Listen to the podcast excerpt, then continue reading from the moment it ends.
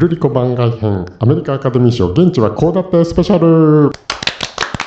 りがとうございますおはようございますもしくはこんにちはあるいはこんばんは宮崎でございます。えー、アミさんのお留守にお届けする番外編第2弾。この間のですね、13日月曜日日本時間にですね、アメリカのアカデミー賞授賞式がワーワーさんで生放送されましたけれども、現地にですね、あの、こちらの加藤明記者がですね、行ってきましたですね。えー、こんにちは。こんにちは、加藤です。はい、よろしくお願いします。よろしくお願いします。えー、映画担当記者ですね。もう一人が、はい、えー、安藤涼子です。よろしくお願いします。よろしくお願いします。この二人が映画担当記者をしております。それでですね、えー、早速なんですけども、はい、あの授賞式、えー、始まりましてですね司会はジミー・キンメルさんですね、はい、加藤さんもうジミー・キンメルったらあのもうアメリカでどどもう知らない人はいないですねそうですね、もう、あのまたかよみたいなのもあったみたいですけど、そうですね、彼はあのジミー・キンメルライブだったかな、ABC のあので、平日夜かな、だいぶ深い時間だったと思うんですけど、私もあのロサンゼルスに取材に行くといつも見てたんですけど、ね、ロサンゼルスだとかなり深いですね、そうですね。時差があるので、そうですね。トークライブの司会をしてて、まあ、よく、はい、あのスターもやってくる番組なんですけど、それでもう超おなじみのあのジミー・キンメルさんが司会なんですけど、登場の仕方が今回、派手だったですね。そうですね、あの、トップガンの映像を使って、後部座席から脱出してパラシュートで降りてくるという 演出で。いや、それでですよ、あの私、生放送を職場でちらちらとこう見てたわけなんです、仕事しながらですね。そしたらなんかもう始まったらいきなりパラシュートで降りてきた感じがしたんですけど、あの違うんですよね。なんか後からワウワウオンデマンドで見たらですね、ちゃんとその映像が、あのそうですね、はい、戦闘機の映像も入ってて。トム・クルーズとやり取りした上で飛んできたように。なってましたね。演出されていてしかも、実際に US ネビーアメリカ海軍の飛行機が、はい、あの会場の上を飛んでいったという。あれ本当なんですかね？一応なんかその会場をあの上からあの屋根を取ったような映像もちょっと差し挟まるんですけどライブってなって。てで、はい、戦闘機も2機ビューンっていうのは映るんだけど、本当に会場の上飛んだのかなそういうリリースがちゃんと出てます。リリースが出てるんですよ、ねはい、実際に飛びましたよっていうリリースを。あれはさ、みんな屋内にいるから分かんないですよね。中にいる人は分からないですね。すね音聞こえないですね。でも外にいたら見え,、見えた見えたってことですかね。多分あの、レッドカーペット見に来てる人たちがいるので、その人たちは、騒いでたんだと思います。喜んだんだと思います。派手な演出でしたですね。それでですね、あのいつもあの授賞式って、まあ、例年ですよ、一発目はなんか助演男優か助演女優が発表されるんですよね、大体。ほんで、まあ、それで一回こう花火を打ち上げておいてあとまあちょっと技術的な方の賞とかが続いていったりとかね、はい、ああるんですけど今回はあのいきなり助演男優女優両方発表したっていう珍しいパターンだったような気がしますけどね。ということであの前回の番外編でもですではですね、えー、略称エブエブエブリ t ングエブリウェアオールアットワンスがもうスイープあの全部重なるんじゃないかっていう、そうですね。をお伝えしましたけども、はい、まあ、結果簡単にもう言えばですねあのエブエブ七冠というですね、まあ本当に総なめ。トップが吹いた感じでしたね。本当ですね、うん、もうすごかったですね。それでですねちょっと順番は発表順じゃないんですけど、あ、ね、の主演女優からいきましょうかね、はい。えー、ミシェル・ヨーさんが、エブエブのあの主演女優、ミシェル・ヨーさんが撮りましたね。でミシェル・ヨーさんは、まあ、壇上スピーチではですねあのマレーシアにお住まいの実のお母さんへの感謝とですね、はい、それからもう世界中のお母さんたち、はい、あなた方がスーパーヒーローだっていう話をね、ね、しましたね。なんか感動的な、感動的っていう言葉を、安い言葉を今使ってしまって。急に反省してますけれども、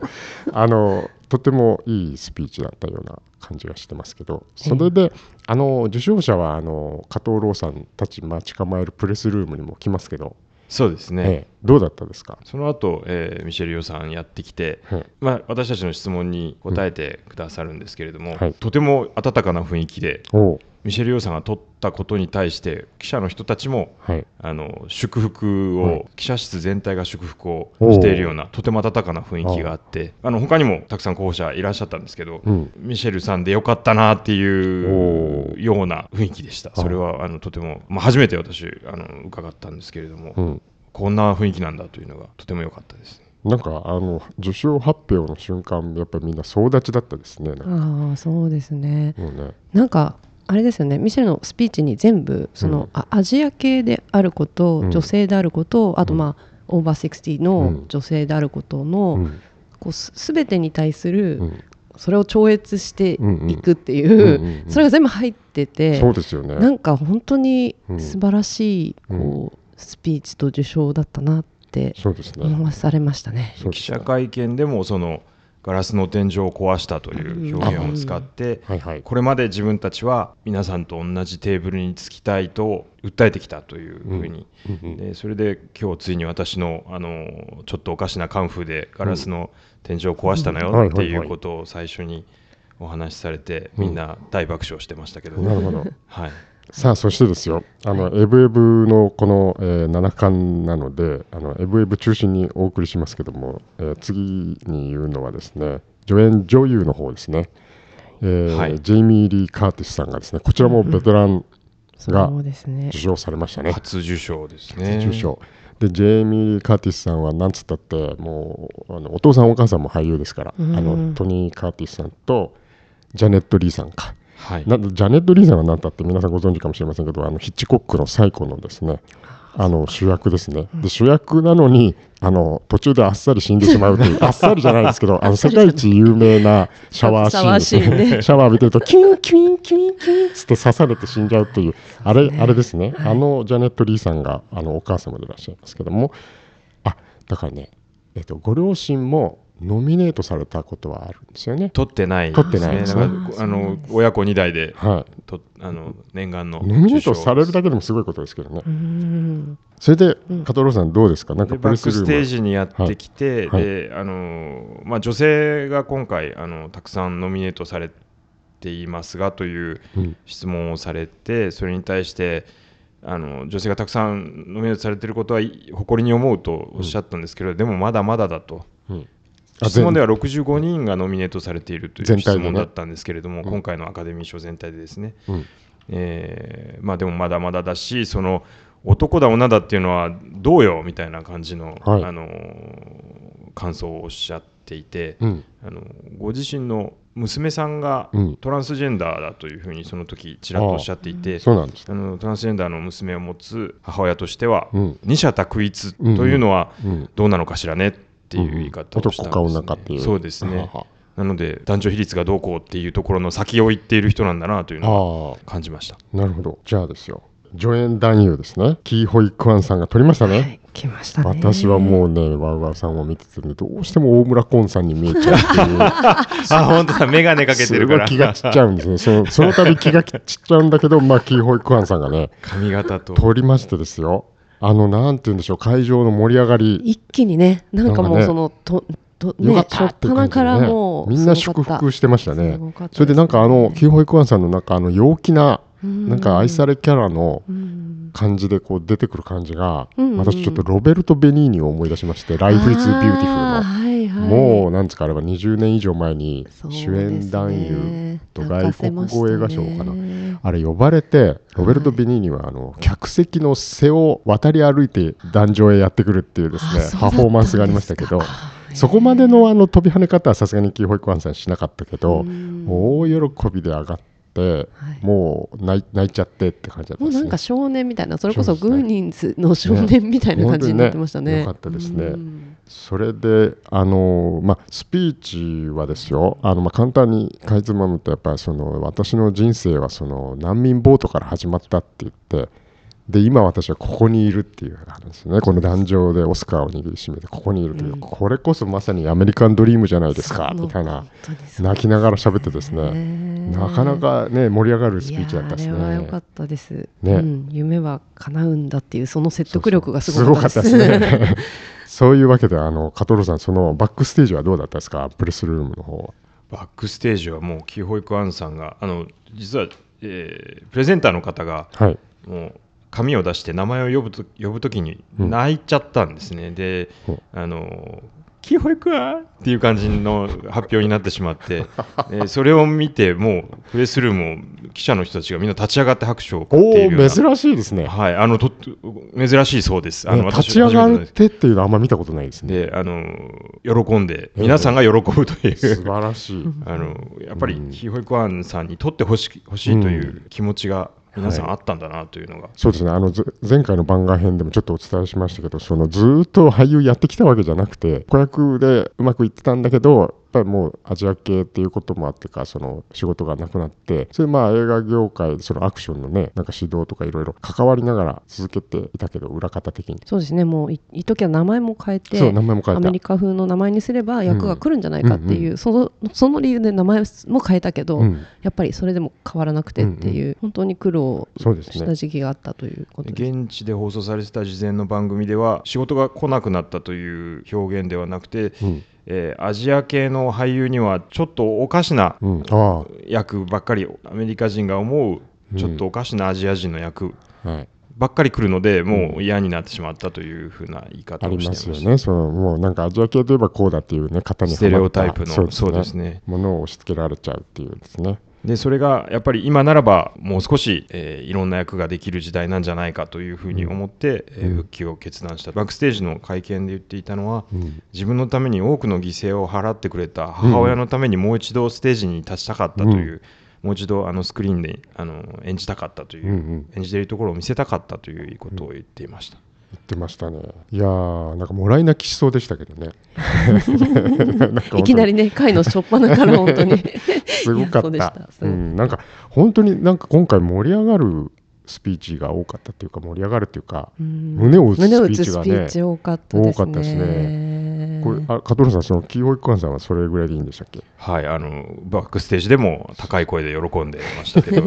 彼はあのなんですかあのノミネートされた方々がそのちょっとあの授賞式より数日前とかにねあのなんかランチに集まるみたいなのあるじゃないですか、うんはいはい、そこでももう本当にいろんなスターとか監督さんとかにこうもう人懐っこく自分の、ね、自分からしたらもうスターばっかりっていう、はいはい、自分が素人みたいな感じでなんか一緒に写真撮ってとか言って、はいはい、ぐるぐる回ってるっていうですね。なんかねだって授賞式であのハリソン・フォードとも再会を果たし そうそうそう、えー、もっと、ね、あとまあ実はブレンダー・フレーザーとも過去に共演作があるんですよね。その話にじゃあ移ってまいりましょうか。あの今ですね助演あ違うそう助演男優でしょ。で主演女優助演女優全部エブエブだったんですね。で、ね、エブエブからノミネートがない、えー、主演男優賞、はい、これがえー、ブレンダン・フレイザーだったんですが今日継承略でお送りしてますけれども。ブレンダン、フレイザーということであのザ・ホエールがですね4月7日に日本ではあの全国公開されますけれども、えーまあ、ものすごい体重275キロぐらいに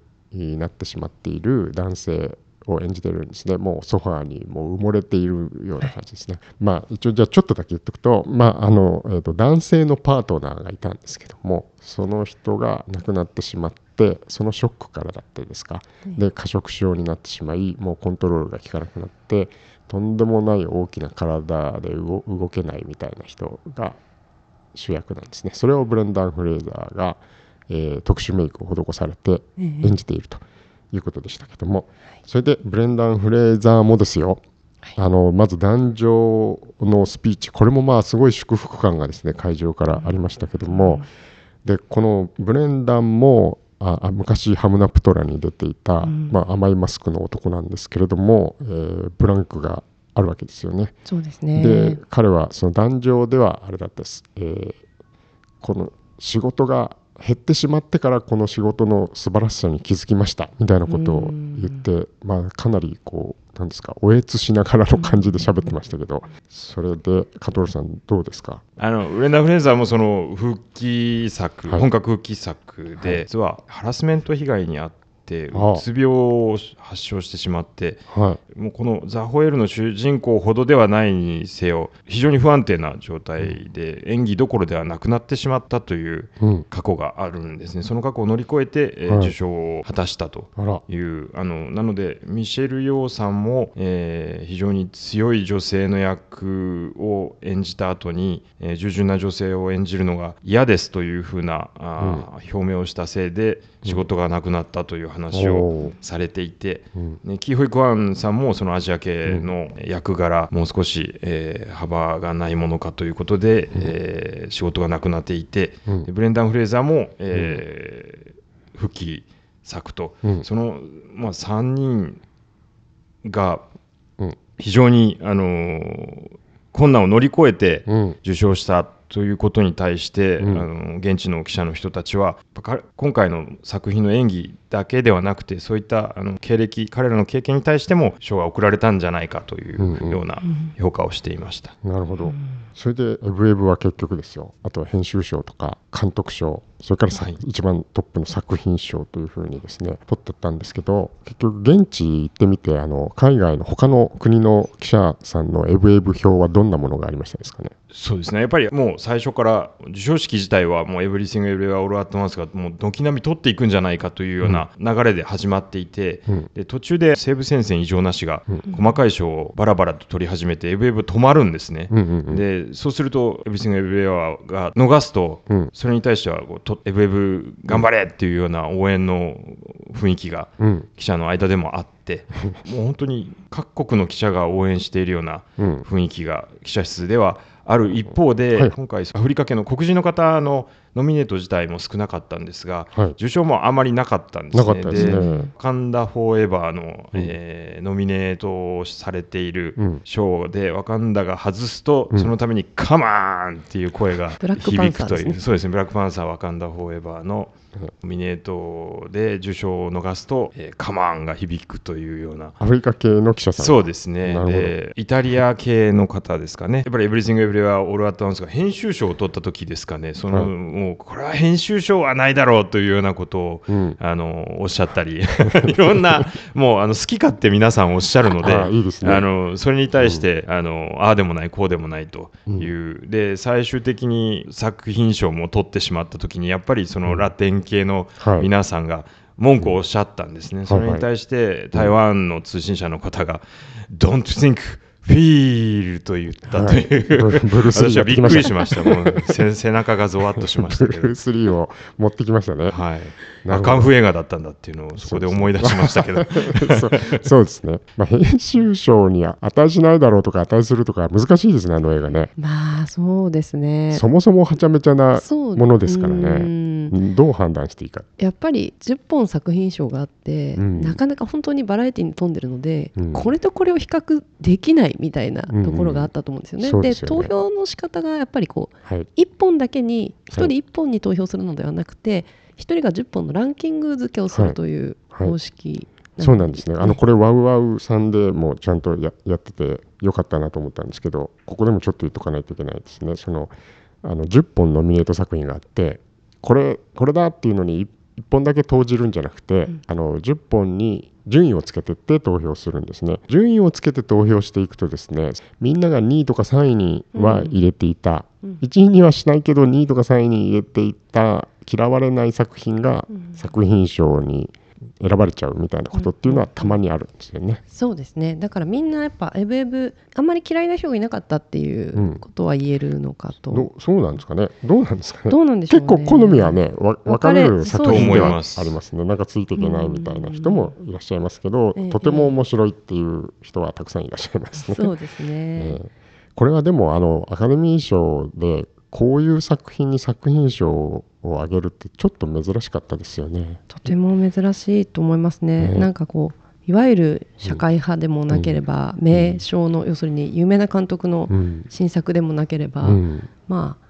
ブロックバスターの興行収入大ヒット映画のシリーズものでもなくて、本当ないない尽くしの新ジャンルということだと。本当にあの、まあ、アメリカではあの低予算であの作られて本当に数巻の公開から始まったんですよね。そうですね。それがついにあのここまで来ちゃったというさ頂点を極めたっていうね、アカデミー賞が一番最後に行われますもんね賞レースのね。そうですね。何々監督の新作は次カンヌ狙いとかよく言うじゃないですか、でもそういうのが本当に多分ダニエルズ監督全くなくて、オスカー狙いとか多分全くみじんも思ってなかったんじゃないかと、ね、まあ分かりませんけどね、でもなんかそただ単に本当に面白いと思うものを作ったらオスカー取れちゃったっていうのは、非常に夢があっていいなと。ダニエルズ監督2人組なんですけれどもあの2人が非常にまとまらないスピーチをするんですね、えー、それぞれ勝手にしゃべるというような感じで、うん、もう本当映画の内容そのものだなと思いながら、うん、あの見ていたんですけど非常にいろいろな監督2人も困難を乗り越えてきたお二人で、うん、ストーリーのダニエル・クアンさんの方が自分のその天才を閉じ込めていた、うん、えー、鍵を壊してくれたみんなにありがとうということを言っていたんですけれども、ちょっと不安定な方なんですかね。あのなんかそうですね。ちょっと情熱がこう、うん、あ常に溢れて止まらないみたいな、男女でもその雰囲気は伝わったと思うんですけれども。なんかあれでしたっけ？エブエブってスタッフの7割が女性とかっておっしゃってましたっけ？6割7割ぐらいが女性だったんじゃないかというような、進んでますね。そうですね。写真が、あのスタッフの全員が集合してバーベキュー食べてるみたいな写真が、はい、あのどっかに出てたんです。本当に女性が多くて、まあ、監督2人も非常に陽気な、あの前向きなお二人なんですけれども、とても現場は楽しい雰囲気だったといういうようなことをおっしゃってました。うん、ああとこれ追加で言っとかないといけないですね。このエブエブもブレンダン・フレイザーのザ・ホエールも A24 という制作配給会社ですね。主要賞だから全部 A24、ね、いやもうこの A24 はなんですか今映画好きはいつも気にしてる会社と言っていいですよね、うん、ここが出してきた映画は 見ちゃうぞみたいなところありますね。もうアカデミー賞の常連でも実はありますし、はい、まあ、ミッドサマーとかね、うん、ミッドサマーは皆さんご存知ですか？なんて言ったらいいですか？あれスウェーデンフィンランドどんな、えっと、北欧スウェーデン北欧の悪夢のような映画ですけど、ね、あれはすごかったですね、えー、すごいインパクトですね。新しいものを作ってやろうという、まあ気概が。この A24 ってまだ新しい会社ですよね、その映画界の中で、まあ10年、10年ぐらいじゃないですか、ムーンライトもそうでした、ね、ムーンライトはね、取りましたね、作品賞ね。このたった10年ぐらいで、なんかもう、みんなが気にする映画会社になっているというですね。実は結構当たり外れもあるなと思いながら見たりもしてますけど、うん、でもやっぱり、うわっていうちょっとびっくりするような作品がここから出てくることが多い、うんね、だってその日本のその、まあ、宣伝の方々というか配給の方々もその A24 の映画をの予告編は大体必ずあの A24 が送るとかって入ってきますもんね。今では本当にやっぱそういうもう本当にサインになっているっていうことですね。すね。本当皆さんあの注目していただければと思います。それじゃああちょっとあの付け加えるとあの RRR ですね、インド映画歌曲賞候補でまあ受賞したわけなんですけども、そのパフォーマンスをですね、はい。楽しみにしていまとても楽しみにしてたんですが映画の中の主人公お二人が踊ったわけじゃなかったという。そうなんですね。私現場にいると気がつかなかったんですけれども、はい、はい、でワウワウさんのあの始まる前のレッドカーペット見てたらラーマ役の俳優さんがワウワウさんの中島健人さん、はい、現地リポーターをやってらっしゃって、はい、がインタビューしているのを私は見たと思うんですよ、うんうん、仕事しながらだったんであれなんですけど。だから会場には来てるけど踊ってくれなかったっていうのがちょっと残念だった。ね、そうですよね、なんかそっくりさんだったけど、うん、確かに似てましたけど、うんね。えー、ちょっとねそこが残念だったんですけども、ね、RRR のあのダンスは、うん、えー、司会者のジミー・キンメルさんが 喋りすぎると、ダンサーたちが出てきて、周りを囲んで踊りながら強制退場させるっていうシステムが、あの非常に良かったですね。舞台袖に押し出していってですね。あれは笑いましたね。そこはとても良かったです。平手打ちもね、何度も言ってましたね。平手打ちネタもずっと。平手打ちしないで。ウィル・スミスの 平手打ち事件、去年ね、あったのを、まあ何度もこすってましたけどね。そうでしたね。はい。このアカデミー賞のですねアメリカでの授賞式の視聴率がですねまあ本当例年どんどん落ちていってですね、うん、まあ、それはそれで注目されてるんですけど今年はですねなんかどうやら上がったと視聴率がアップしたということなんですよ、ね、じゃあやっぱりウェブの風が。あるんですかね。なんかやっぱりそのこれまでちょっとお客さんが好む映画と違う、うん、あそうそう。それもものがそれも指摘されてましたね。ね業界のための賞みたいな感じになって、ってたのをちょっとエブエブがやっぱりこう吹き戻した感じがあるかもしれない、ね。まあ、もちろんそのテレビからですね、はい、配信サービスの方にやっぱり利用者がもう大きく映ってるっていう背景もあるんですけど、はい、でまたあとその作品賞を配信系の会社が作った映画にあげるのかあげないのかっていうのもずっとね、ね、あるんですけれど、はい、まあ、そんなこともありつつあカトルさん最後にあのなんかあれですねニューヨーク・タイムズかなんかのその授賞式表みたいなのなんか、そうですね。どんな感じタイムズの終わってから出ていたアカデミー賞の評の中では、うん、あの古き良きアカデミー賞が帰ってきたというようなことを書いていました。はいこれは何だろうね。何を念頭に古き良きって言ってるんですかね。なんかあの雰囲気ですかねあそうだと思います。あのやっぱり、えー、それこそ先ほどあの指摘があった業界のための賞ではなくて楽しい作品に贈られたっていうところなんだと思うんですけど、うん、そうですね、うん、なんか本当娯楽作とかもらいにくいし そうなんですよねねなかなか S、うん、SF とか普通のコメディとかねすごい当たっててもなかなかもらえないでどっかシリアスだったりとかね、うん、なんかヒューマンドラマとかに行きやすいんですけど、はい、今回ははちゃめちゃプラス家族愛という映画に エブに行きましたですね。あの日本なんかでも私たちも書きましたけどアジア系初というか、うんうん、あのアジア系の方が大活躍というような、うん、あのところに注目が集まりがちなんですけれども、うん、投票した人たちは何人かとか何系かっていうことではなくて、あの面白かったから投票したんだろうなというのが、うんうん、あのとても現地では伝わってくる、雰囲気がありました。やっぱりそうですね、なんかねミシェル・ヨーのスピーチで私気づいたんですけど、やっぱりあれ本当にこう日々の生活の中ですごいストレスを溜め込んだお母さんが、思春期の娘の反抗期とか、あの確定申告みたいなやつにちっちゃいストレスでが爆発お母さんがストレス爆発させる映画なんだなと思って、うん、そうですよね。なんか女性ものとして全然見なかったんですけど、うん、あそういう視点で見るとそういう映画だと思えたりして。確かにね、うん、最初見てるうちそんなこと別に気にしない 全く気にしないけど。はちゃめちゃな中にもやっぱりこう、そういうちょっと深い共感ポイントはいくつもいくつもある映画だなと、なんか改めて思いました。そうですね、他なんか言いたいことありましたか？もう大丈夫ですか？そういうわけで今日はですねあの加藤ローさんと安藤涼子さんに来ていただきました。番外編でした。今日もうるうるした一日をお過ごしくださいありがとうございました。ありがとうございました。